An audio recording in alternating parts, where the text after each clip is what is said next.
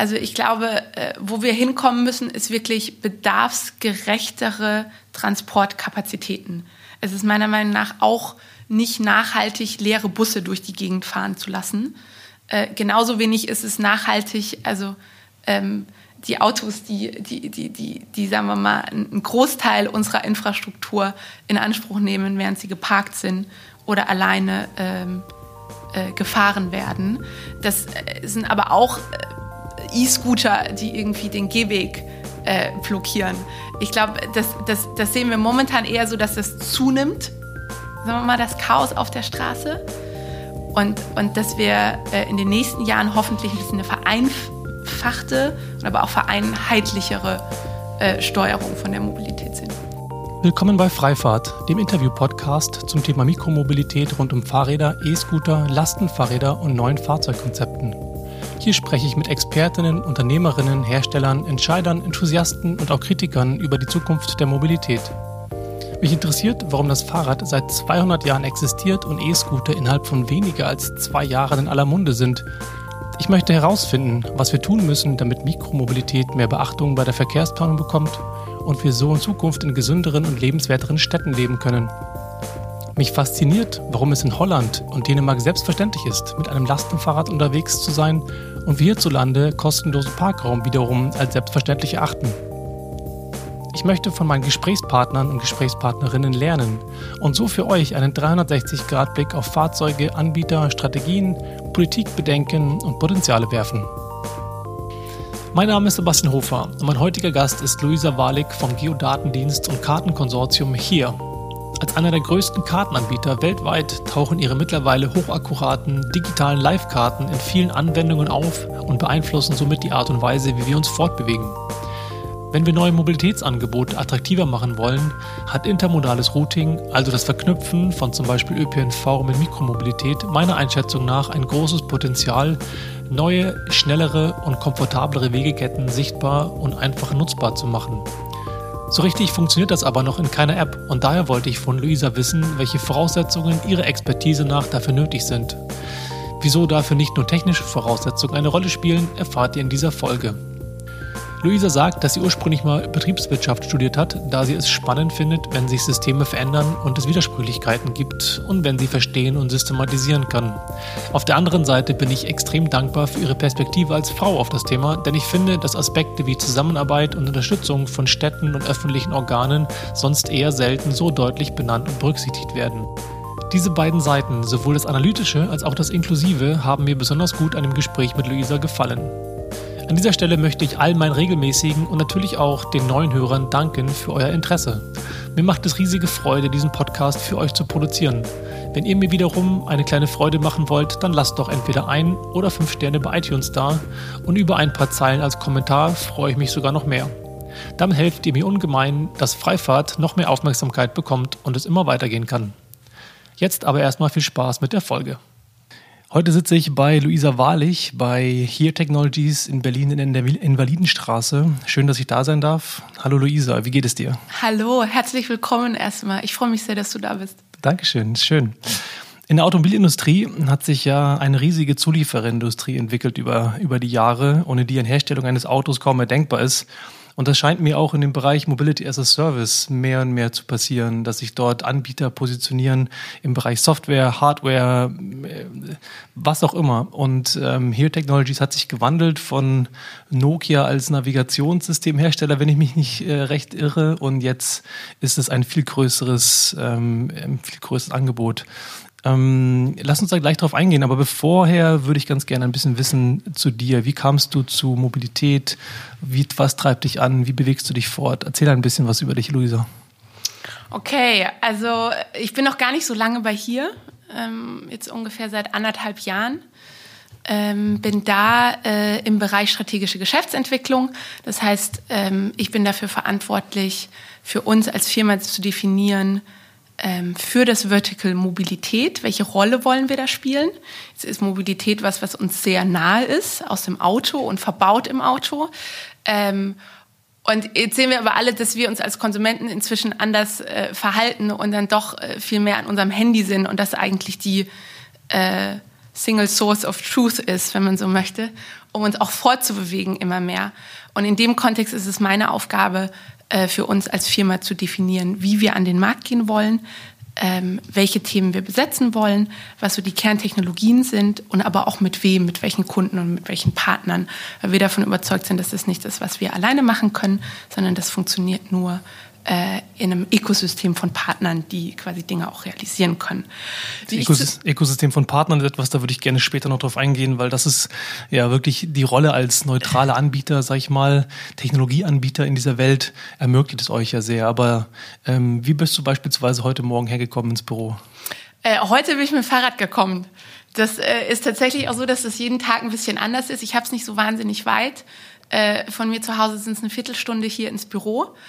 Ähm, und die Optionen sind vielfältig. Und ich glaube, jeder, der in Berlin wohnt, aber auch in jeder anderen Großstadt, äh, kann es nachvollziehen. Also ich frage mich tatsächlich jeden Morgen. Und da ist äh, Zeit, Termine, äh, Wetter, äh, tatsächlich auch mein Outfit immer mal entscheidend, wie ich mich dann fortbewege. Und hast du einen ähm, Favoriten? Äh, mein Fahrrad ist tatsächlich mein Favorit, wenn immer es geht. Ähm, öffentliche Verkehrsmittel. Ich habe eine Tramstation vor der Haustür und hier ist auch eine. Und wenn es dann mal äh, vielleicht noch ein bisschen bequemer sein muss oder irgendwie noch, noch Termine danach, dann auch durchaus mal das Auto.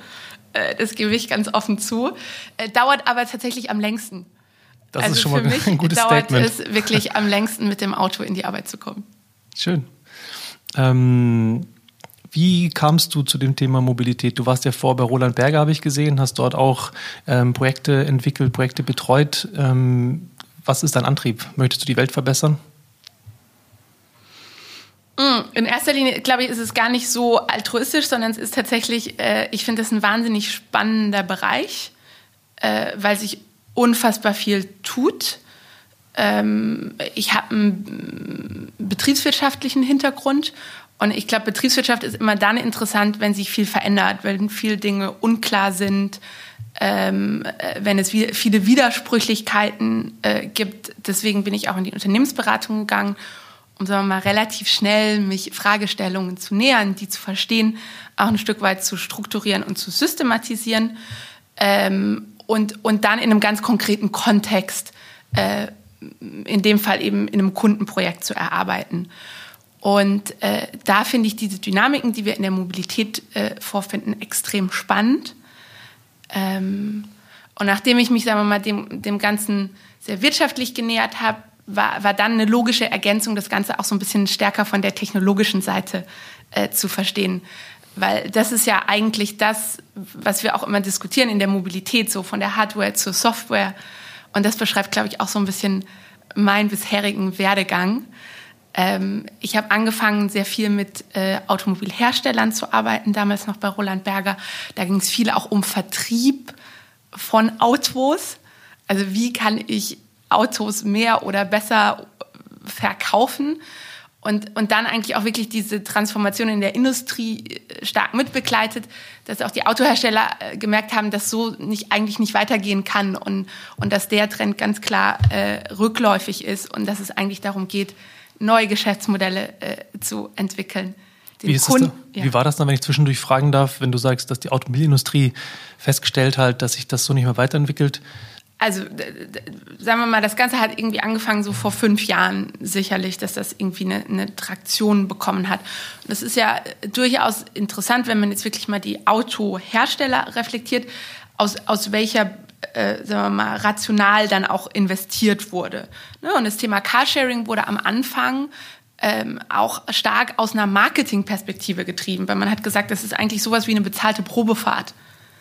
Ähm, und und das, das hilft mir ja, also sagen wir mal, neue Käufer auch anzusprechen und die dann äh, zu konvertieren in Autokäufer. Das war ja am Anfang, sagen wir mal, so ein bisschen die, äh, die Logik dabei. Mhm. Äh, ich glaube, das hat sich immer weiterentwickelt und man hat äh, gemerkt, und ich glaube, das ist wirklich die, die richtige Denke dabei, dass diese neuen Mobilitätsformen wunderbare Testfelder auch für neue Technologien sind. Ne? also Elektroantrieb, also da einfach Hürden zu reduzieren. Wir werden irgendwie, das Thema Connected ist ein, ein Riesenthema, weil ohne das würde es überhaupt nicht funktionieren. Wir werden aber auch, und, und äh, deswegen war es aus meiner Sicht auch absolut richtig, da, da so sehr äh, zu investieren, das Thema autonomes Fahren in urbanen Kontexten als erstes genau in diesen Flotten sehen. Obwohl doch gleichzeitig autonomes Fahren in deutschen urbanen oder europäischen urbanen Kontexten sehr, sehr kritisch betrachtet wird. Absolut. Und, und, und das, hat, das hat einen Regulatorik-Hintergrund und das hat aber auch ein Kundenakzeptanz-Thema. Äh, und ich glaube, gerade ähm, äh, die Leute, die eben da auch ein bisschen offener sind, das ist sicherlich auch eine jüngere Zielgruppe, die technologieaffin sind, die da weniger Hürden haben, genau mit denen kann man ja auch Dinge verproben, mhm. wenn man die mitnimmt. Und wie ist das mit der Komplexität von unseren Städten? Ich lerne immer wieder, dass die amerikanischen Städte mit breiten Straßen, anderer Witterung das einfacher machen als in deutschen Städten aufgrund der teilweise verschwurbelten Altstädte, engen Gassen, ähm, schwierigere Sichtverhältnisse, dass das ist, manche sagen, es wird nie in Deutschland in der Art und Weise kommen. Ich glaube, da hat auch jede Geografie so ein bisschen unterschiedliche Herausforderungen. Es ist sicherlich so die Regionen und Länder, die so ein bisschen ähm, neue Infrastruktur haben, so ein bisschen auf so einer auf so einer irgendwie grünen Wiese entwickeln konnten. Also da denke ich dann auch eher an Singapur oder an Dubai als jetzt irgendwie an die USA. Die haben es deutlich einfacher. Ähm, äh, in Europa haben wir äh, eine sehr komplexe Infrastruktur. Ähm, und deswegen glaube ich auch, wir werden aut voll autonomes Fahren in urbanen Räumen tatsächlich in abgesteckten Bereichen sehen im ersten Schritt. Und das ist aber so ein, das ist aber so eine inkrementelle Veränderung und das wird dann immer mehr und dann da, da muss man sich eben rantasten. Und ich glaube, wenn wir so ein bisschen die die Brücke schlagen auch zu Mikromobilität, da, da, da sieht man schon im Vergleich ganz gut ein unterschiedliches Herangehen. Und in Europa sind wir da einfach sehr viel konservativer und sehr viel abwartender und ähm, äh, das, das wird sich an manchen Stellen bewähren, an anderen Stellen ist es definitiv ein Technologienachteil, das muss man sagen. In den USA haben wir dann wieder ganz, gerade zum autonomen Fahren, ganz andere Herausforderungen, weil wir da diese wahnsinnigen Häuserschluchten haben. Ne? Und dann verliert das äh, Fahrzeug irgendwie äh, die Konnektivität. Da ist eher das Thema Positionierung eine Riesenherausforderung, wenn es um autonomes Fahren geht. Spannend. Lass uns doch mal zum Thema hier kommen. Gerade wenn wir jetzt über Häuserschluchten gehen, über Lokalisierung und über ähm, autonomes Fahren, verstehe ich, dass ja euer Angebot, zumindest jetzt ähm, hochauflösende 3D-Karten als eines Angebot, ein riesengroßer ähm, Hebel ist in der Möglichmachung des Ganzen. Aber im Vorgespräch hast du mir erzählt, dass ihr deutlich mehr macht ähm, als ja. das. Ähm, magst du einen kleinen Abriss geben über Here Technologies, was ihr heute, wie ihr heute gesehen werdet, was ihr anbietet? Ähm, ich versuch's mal. Und wenn es so ausufernd wirst, dann sagst du Bescheid. Also äh, als, als, als Firma kommen wir aus dem Bereich Karten und wir waren die Ersten, die quasi eine digitale Karte erstellt haben. Ähm, äh, die gibt es in ganz unterschiedlichen Granularitäten, diese Karte. Äh, wir reden davon, dass die äh, hunderte von Attributen hat, also wo es dann wirklich darum geht zu verstehen, wie steil ist eine Straße, wie ist die Abgrenzung der Straße, wie viele Spuren gibt es auf der Straße, äh, wie eng ist die Kurve und so weiter und so fort. Das heißt, es ist eine hochpräzise Karte, die erstellt wird durch eine Vielzahl von Datenquellen. Das sind irgendwie Satelliten, das sind unsere eigenen Autos, die durch die Gegend fahren. Und diese Karte entwickelt sich zunehmend zu einer hochakkuraten und wir reden von einer Live-Karte. Das heißt, ähm, durch die Möglichkeiten, dass wir zunehmend auch Fahrzeuge mit aller möglichen Sensorik ausgestattet sind, auch Kamerasystemen, kann diese Karte laufend aktualisiert werden, weil, sagen wir mal, alle Fahrzeuge, auch die mit unseren Technologien ausgestattet sind, Daten sammeln für uns. Das heißt, also das ist die, die Karte ist die Fundierung von allem, was wir tun. So, on top von dieser Karte äh, haben wir eine Plattform. Das ist einfach nur, wie wie wir quasi diese Daten zugänglich machen. Ne? Das heißt, es ist eine, eine, eine cloud-basierte Plattform, ähm, äh, die, die quasi jederzeit aktuell ist, die abgerufen werden kann. Und dann auf Basis von dieser Plattform haben wir alle möglichen Services und Applikationen. So die, die, die logischste Applikation ist Navigation. Ne? Also ich muss wissen, in Kombination mit einer Positionierung von meiner Jetzt- und einer Zieldestination. Wie komme ich denn dahin? Und die Routenführung dahin berücksichtigt natürlich alle diese Kartenattribute. Also wenn ich jetzt in einem LKW bin, darf ich nicht an einem Kindergarten vorbeifahren. Äh, wenn ich in einem Fahrrad, äh, mit einem Fahrrad unterwegs bin, dann möchte ich eben die Fahrradspur benutzen. Die ist teilweise eine andere als das Auto. Also da, da kommen dann quasi diese ganzen Attribute, ne, nehmen da eine Rolle ähm, ein. Und diese Applikationen, die wir bauen, die sind dann jeweils industriespezifisch. Also ein Logistikkonzern hat eine andere Anforderung, sagen wir mal, eine Routenführung oder eine Navigation, als das jetzt beispielsweise äh, wirklich ein Autofahrer im verbauten Navigationssystem hat. Okay. Das klingt sehr danach, als würde euer Produkt primär für im B2B-Kontext genutzt werden. Okay, ja. das ist. Wir sind, wir sind ein B2B-Player. Ähm, mhm. Das heißt, alles, was wir tun, ermöglicht es unseren Kunden auf der Basis ihre äh, Services zu verbessern. Also ein relativ eingängiges Beispiel ist jetzt nicht aus dem Autobereich vielleicht, wenn ich mein Paket zugeliefert bekomme von einem äh, ähm, äh, Logistikunternehmen, dann kann ich teilweise in Echtzeit nachvollziehen, wo ist denn der Paketlieferant und kann dann sehen, okay, also der kommt ungefähr genau in dem Zeitfenster von der Minute. Das sind dann Technologien, die stellen wir zur Verfügung. Okay, also quasi im Hintergrund operiert dann offensichtlich ganz oft euer Kartenmaterial oder eure Informationen, die ihr sammelt auf dieser Plattform. Mm, jetzt frage ich mich, wenn ihr diese Plattform habt, in der jetzt ähm, sämtliche ähm, Kartenmaterial oder Daten gesammelt werden von Fahrzeugen, die unterwegs sind, wie hilft es, dass diese Informationen gesammelt oder verknüpft werden hin zu Informationen, die man braucht, um neuere Mobilitätsangebote zu gestalten? Oder wie können beispielsweise Städte davon profitieren, diese Form von ähm, Informationen zu gestalten, um beispielsweise Infrastruktur anders zu planen, Wegeleitungen, breite Straßen, vielleicht sind sie zu breit, vielleicht sind sie zu schmal, vielleicht braucht man für gewisse Fahrzeuge oder Mobilitätsangebote ganz andere Infrastruktur, vielleicht ganz andere Anforderungen. Wie hilft es Mobilitätsanbietern besser planen zu können, wo das Angebot vonnöten ist, gerade vielleicht fokussiert auf diese neue Branche der Mikromobilität? Und genau dafür ist, ist, ähm, ist unsere Open Location Plattform gedacht. Also das ist eine Plattform, wo quasi alle Daten zusammenkommen, die mit Mobilität zu tun haben. So, wie kann man sich das jetzt vorstellen? Das ist also ein, großer sagen wir mal, Datenschatz, kommt auch einfach aus unseren Daten. Das heißt, das ist überhaupt erstmal die Bereitstellung von diesem Kartenmaterial. Dann aber auch alle dynamischen und Echtzeitinformationen, die wir selbst haben. Also das ist in erster Linie alles, was sich auf der Straße bewegt. Also ähm, unsere Traffic Services beispielsweise, Informationen über Baustellen, Informationen aber auch über ähm, äh, ÖPNV-Routen, über ähm, äh, Zeit, Zeitpläne und da gegebenenfalls auch Verspätungen. Kurze Zwischenfrage, wo bekommt ihr das alles her beispielsweise? Du hast ja schon davon gesprochen, genau. von Fahrzeugen, die unterwegs sind in eurem Sinne. Ja. Gleichzeitig aber auch gibt es ja offene Datenschnittstellen, GIS-Daten von Städten. Ähm, wie, woher bekommt ihr noch eure Informationen, all das zusammen, gerade wenn du von Echtzeit sprichst?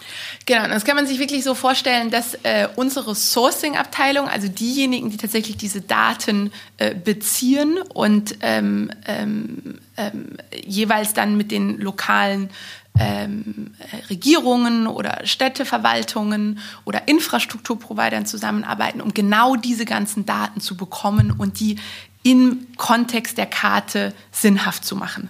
Das heißt also, wir haben wirklich ein Riesenteam, was nichts anderes tut, als lokal mit den jeweiligen äh, Verbänden, Organisationen und Unternehmen zusammenzuarbeiten, um genau diese Daten zu beziehen. Und wie spielen beispielsweise jetzt unsere neuen Freunde auf zwei Rädern da eine Rolle? Äh, die spielen durchaus auch eine Rolle und äh, die sind auch ein wichtiger Datenlieferant und ich glaube auch die, die Firmen äh, merken das zunehmend, dass sie auch Daten generieren, äh, über Sensorik, die dann wiederum verbaut ist in den Fahrzeugen, um einfach auch die Infrastruktur wieder besser zu verstehen. Und unser Interesse ist da, ähm, äh, was die Firmen gut abdecken können, ist, sagen wir mal, alles, was, was die Fahrradspur, was, was, was teilweise auch der, der geteilte Gehweg ist, ähm, was, was wir nicht so sehr reflektieren, weil wir sehr stark von der Straße kommen. Ähm, und da ist es enorm interessant, gerade die Datenquellen auch zu verbinden und eben dann in einem Gesamtsystem äh, äh, sinnhaft zu machen. Das ist, glaube ich, so ein bisschen diese, diese große Herausforderung, gerade auch für Städte, Ähm, was ja nicht unbedingt hilft, ist einzelne Verkehrsmodi zu optimieren oder die Infrastruktur für einzelne Verkehrsmodi, sondern was ich ja eigentlich möchte, ist multimodal zu verstehen, wie bewegen sich Menschen in einer Stadt. Mhm.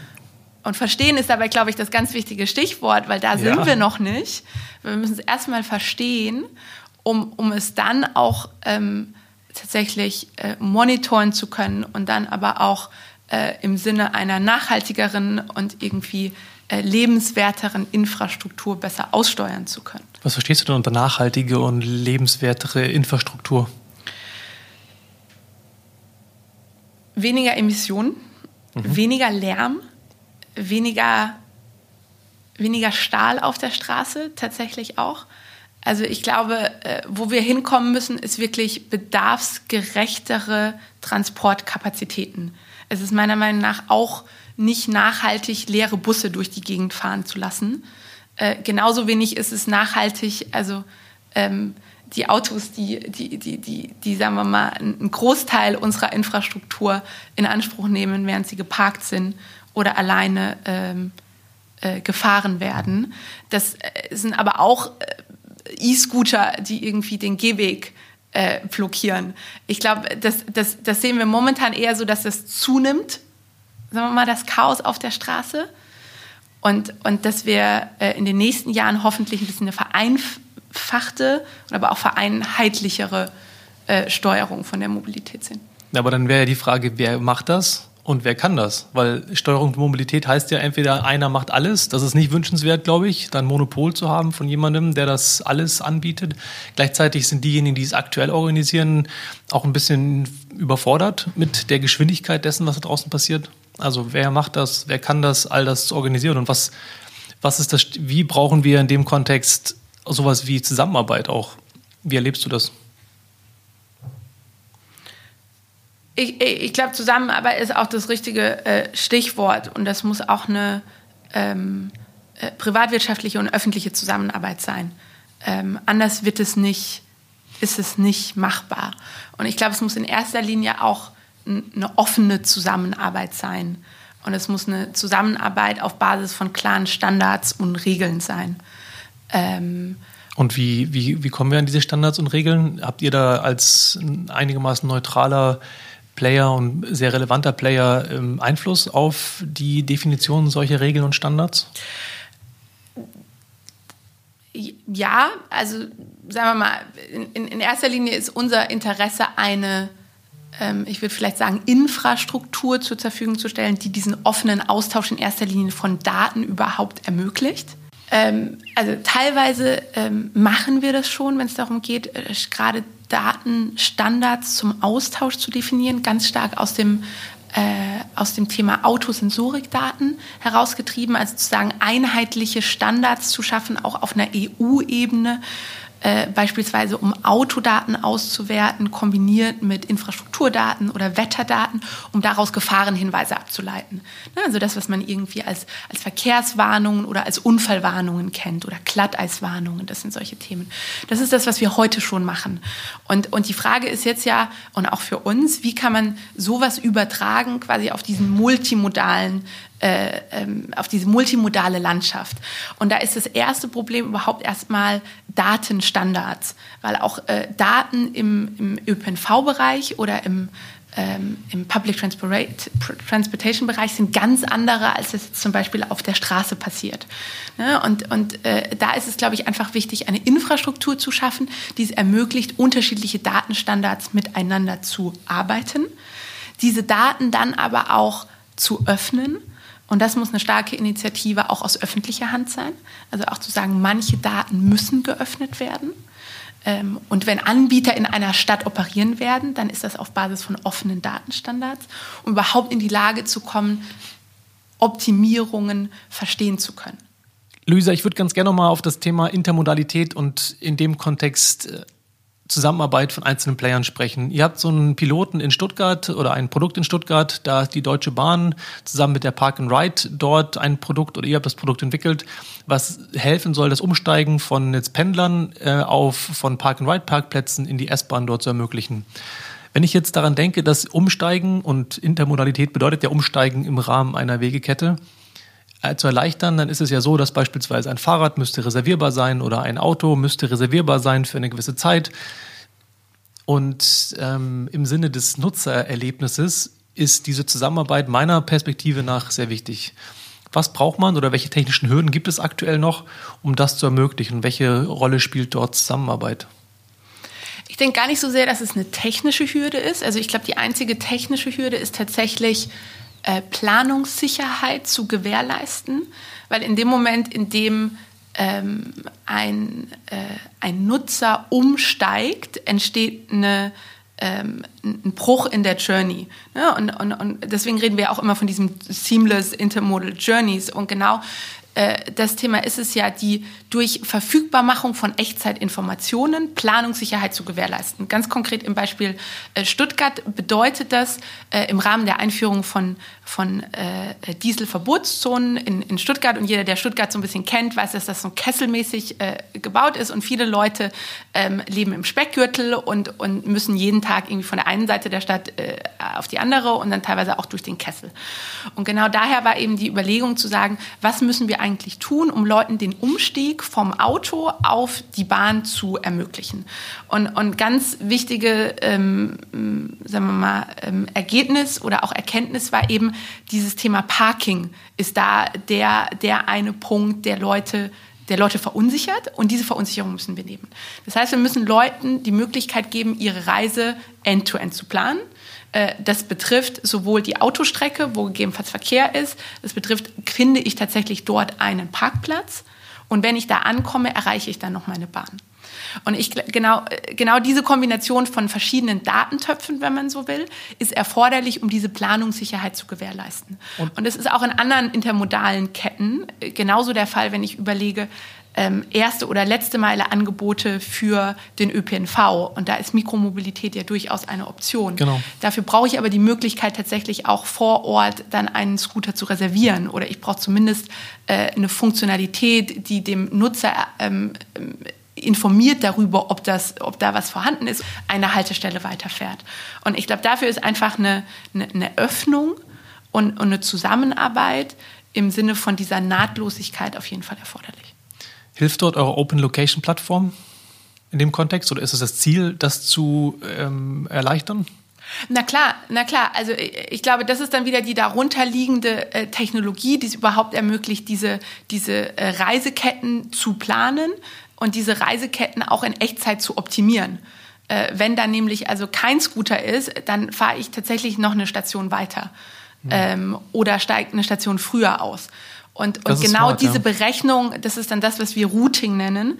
Genau die Berechnung, das ist quasi das, was dann auf dieser Open Location Plattform ähm, äh, ähm, in Echtzeit passieren kann, unter Berücksichtigung von Trittdaten wie Verkehr, Wetter, Verfügbarkeit, äh, anderen Faktoren, die eine Rolle spielen können. Ich frage mich gerade, gerade weil wir auch schon auf das Thema eingegangen sind, welche Rolle die öffentliche Administration, die öffentliche Hand sozusagen hat, inwieweit vielleicht das privatwirtschaftliche und das wettbewerbliche Interesse einzelner Unternehmen ein Hindernis darstellt bei solchen Sachen. Jetzt frage ich mich genau bei dem Thema, wenn jetzt einzelne beispielsweise Mikromobilitätsanbieter sich verweigern oder nicht großes Interesse haben, diese intermodalen Ketten anzubieten, ob das vielleicht einfach auch ein, ein Wandel im Denken erfordert, dass wir das Thema Mobilität wirklich mal im Sinne des Nutzers denken und sagen, naja, der möchte eigentlich möglichst seamless und unproblematisch zu seinem Ziel kommen. Jetzt stellen wir unsere eigenen Interessen vielleicht mal in den Hintergrund oder andersrum gesagt, eine nationale Regierung oder eine lokale Regierung fordert, dass diese einzelnen Interessen zurückgestellt werden, um eben etwas zu bieten. Ich weiß nicht, inwieweit hast du da Gedanken dazu, ob das realistisch ist oder. Doch, ich glaube, grundsätzlich ist es schon, ist es schon richtig.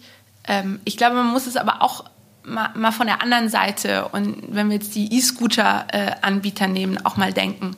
Ähm, äh, für die ist das ja auch ein Riesenaufwand. Äh, die, die rollen ihre Services äh, in Städten aus und jede Stadt hat auch eine unterschiedliche Regulierung. Und ähm, teilweise ist es auch eine, eine sehr reaktive Regulierung, äh, wo, wo dann einfach ähm, äh, flat, sagen wir mal, die Anzahl von Scootern limitiert werden. Ähm, und das ist aber ein relativer Blindflug eigentlich. Also an, anstatt dass irgendwie Städte sagen würden, ich verstehe meine Infrastruktur, ich verstehe, wo ich heute schon eine Transportabdeckung habe und wo deswegen also E-Scooter gar keinen Mehrwert liefern. Ich, ich kann aber genau diese Gebiete äh, identifizieren, wo das einen echten Mehrwert bringen würde, wo das dann gleichzeitig aber auch betriebswirtschaftlich äh, machbar ist. Aber jetzt sagst du ja, dass die Notwendigkeit auf Basis von Infrastruktur ist. Ist das jetzt, dass du sagst, irgendwo gibt es genug Trams und Busse und Bahnen und deswegen ein E-Scooter nicht notwendig? Oder was ist? Richtig, ich glaube, es ist tatsächlich die, das Verständnis darüber, wo ist Anbindung gegeben und wo ist Anbindung aber auch in einer Form gegeben, wo das für den Nutzer nämlich genau so komfortabel und bequem okay. ist. Genau, das ist weil, nämlich, glaube ich, der wichtige Punkt, dass der Komfort, dass man den da nicht vergessen darf, weil immer nur zu sagen, naja, da gibt es doch jetzt eine Tram, fahr doch Tram. Das, die Realität draußen zeigt ja, dass Leute durchaus bereit sind, ewig Parkplatz zu suchen, beispielsweise, obwohl es eine Tram gibt, weil Gründe dafür sprechen, ein Auto zu nutzen. Absolut. Und deswegen sind es, glaube ich, auch andere andere Faktoren, die da eine Rolle spielen in der Analyse und im Verständnis von, von Transportinfrastruktur, als es eine reine Verfügbarkeit oder eine Kapazität ist. Mhm. Und ich denke, da, äh, wenn wir da in eine äh, bedarfsgerechtere Steuerung kommen, dann haben da auch Mobilitätsanbieter und auch privatwirtschaftliche Mobilitätsanbieter ein Interesse daran, das mitzugestalten und auch in einer offenen Art mitzugestalten. Aber ich glaube, momentan wird da viel reaktiv über Verbote äh, nachgesteuert, was vielleicht ähm, im Vorhinein ähm, nicht beachtet wurde. Jetzt habe ich noch gar nicht gefragt, ob du intermodales Routing oder ob ihr als, als Industrie, als Anbieter intermodales Routing überhaupt als relevant seht, weil häufig wird ja gesagt, intermodales Routing ist gar nicht äh, interessant, weil die Menschen ihre, äh, ihre täglichen Mobilitätsroutinen eh schon so hart gehackt haben und sie optimiert haben. Ich glaube, auch das ist immer im Kontext. Ne? Also man muss auch verstehen, also warum bewegen sich Menschen und dann macht es manchmal Sinn und manchmal nicht. Also das war sehr interessant tatsächlich im, äh, äh, bei dem Beispiel Stuttgart zu verstehen. Jetzt würde man denken, so diese täglichen Pendler, also die sind ja ähm, äh, die sind ja die Routine, ähm, sagen wir mal, Reisende par excellence. Die kennen genau ihre Strecke ähm, trotzdem durch diese Verfügbarmachung von Informationen und die Kombination von Autoparken und ÖPNV und dann gegebenenfalls noch eine Anschlussmobilität, das ist ja intermodales Reisen. Und das macht immer dann Sinn, wenn ich dem Kunden einen echten Mehrwert liefere. Und das, was äh, bei, bei, bei uns wahrscheinlich das wertvollste Gut ist, ist Zeit. Immer dann, wenn ich sagen kann, heute macht es aber auf jeden Fall Sinn, dass du umsteigst, ist das ein echter Mehrwert. Super, das finde ich auf jeden Fall eine, eine, gute, eine gute Zusammenfassung des Mehrwertes von intermodalem Echtzeit, tagesabhängigen, Use-Case-abhängigen Routing, finde ich gut.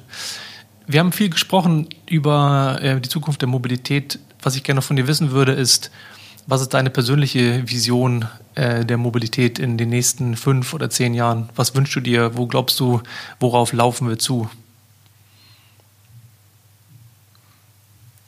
Ich wünsche es mir in erster Linie vereinfachter. Glaube ich. Also ich, ich, ich stelle mir eine Vision von der Mobilität so vor, dass ich immer dann, wenn ich eine, einen Transport brauche, ihn habe. Und in, in einer Art und Weise, dass er wirklich bedarfsgerecht ist. Dass er mich aber äh, durchaus auch dahin erzieht, ähm, dass es nachhaltige Mobilität ist. Und, und das ähm, das erreichen wir, glaube ich, dadurch, indem wir äh, neue Mobilitätsformen fördern, alte und gute besser machen und optimieren ähm, und dadurch eben dahin kommen, dass es, dass es insgesamt einfach lebenswerter ist. Schön, klingt nach einer guten Vision. Meine letzte Frage, wie immer, ist, ähm, wen du dir vorstellen könntest, wer als Gast in diesem Podcast interessant wäre. Hättest du da Vorschläge? Ich glaube schon, dass es nochmal sehr interessant ist, auch nochmal äh, die Perspektive auf Städte zu beleuchten. Und, und, und gerade da die, die Nöte auch zu verstehen, weil, weil es ein Public-Private Partnership sein muss. Also das, das glaube ich schon, dass das auf jeden Fall nochmal Sinn macht. Schön, da zahlst du ein, auch in die Antwort von manchen deiner Vorrednerinnen. Und ähm, ich bin dran an den Städten und hoffe, dass ich bald äh, dort ein Gespräch aufzeichnen kann. Also Luisa, vielen, vielen Dank für deine Zeit. Hat mir sehr viel Spaß gemacht. Ebenso. Und ähm, äh, auf bald. Auf bald. Danke. Ciao. Ein dickes Dankeschön an euch fürs Zuhören. Ich hoffe, ihr seid auf ein paar neue Gedanken gekommen, vielleicht sind bohrende Fragen aufgetaucht oder ihr seht das Thema Mikromobilität bereits mit ein wenig anderen Augen. Auf jeden Fall freue ich mich sehr, wenn ihr meinen Podcast auf iTunes, Spotify und Co. abonniert und gerade zu Beginn fleißig weiterempfehlt. Schickt mir gerne eure Fragen, Themen und Gästewünsche per E-Mail unter hello at freifahrt-podcast.de oder den Kommentaren bei iTunes. Dann gebe ich mir Mühe, diese in den nächsten Folgen zu berücksichtigen. In diesem Sinne, lasst die Haare wehen und gute Fahrt.